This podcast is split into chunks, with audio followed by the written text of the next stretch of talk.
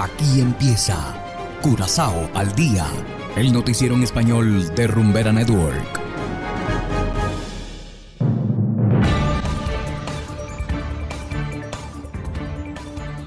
Muy buenas tardes, estimados oyentes de Rumbera Network 107.9 FM. Una vez más les damos la bienvenida a Curazao al día también saludamos a quienes nos escuchan en formato podcast a través de noticiascurazao.com. Hoy es jueves 22 de septiembre de 2022 y estos son los titulares. Secundaria Sky gana el Princesdag Challenge. Flavors of Curaçao pospuesto por posible tormenta. Cuerpo de Bomberos atendió 46 incidentes relacionados con el mal tiempo. Y en internacionales, Biden propone ampliar Consejo de Seguridad de la ONU para frenar vetos de Rusia. Esto es Curazao al Día con Ángel Van Delden.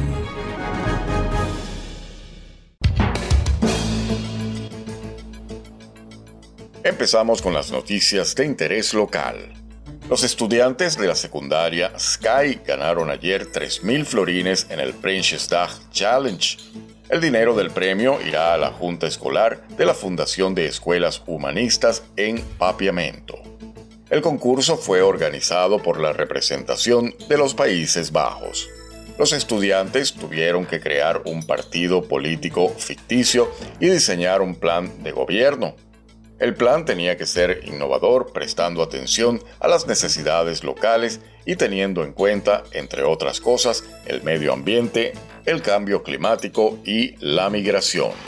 Según el jurado, el plan ganador del partido político ficticio Estudiantes del Futuro fue muy convincente con una historia clara y la educación como catalizador.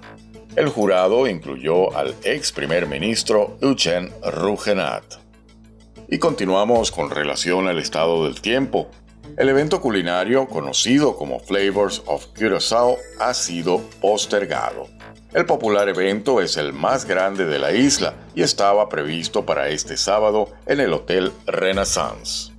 Debido al temporal que puede pasar en los próximos días, el organizador, Chata, ha decidido trasladar el evento al 29 de octubre, por esta razón, las entradas ya adquiridas siguen siendo válidas.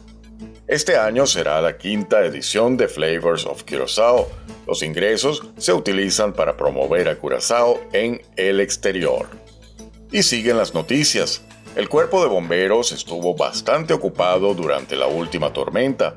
En total tuvieron que atender 46 eventualidades. 20 veces por techos que se desprendieron, 15 veces por árboles caídos en la vía pública y 6 veces por viviendas inundadas. También se produjeron dos incendios. La mayoría de los incidentes se produjeron en los barrios de Juliana Dorp, Doret y Wishy. Actualmente el cuerpo permanece atento para actuar cada vez que sea necesario, tomando en cuenta el posible mal tiempo que se avecina. Bien, queridos oyentes, vamos ahora a una pequeña pausa y enseguida volvemos con más de Curazao al día. 107.9 107.9 Rumbera Curazao.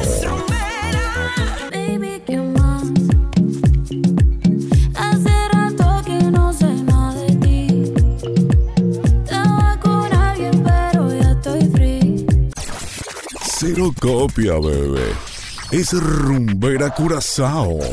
Bailé con mi ex y se sintió como la primera vez. Dando vueltas se nos fueron las horas. No hay pa' más nadie. Y es que, si eres feliz, estás aquí. Continuamos ahora en el ámbito internacional. El presidente Biden propone ampliar el Consejo de Seguridad de la ONU para frenar los vetos de Rusia. Escuchemos el siguiente reportaje por cortesía de La Voz de América. Tras meses en los que Rusia ha ejercido su derecho a veto ante pronunciamientos de la ONU sobre la invasión a Ucrania, el presidente de Estados Unidos, Joe Biden, reclamó este miércoles una reforma urgente del Consejo de Seguridad del organismo durante su alocución en la plenaria de la Asamblea General de las Naciones Unidas.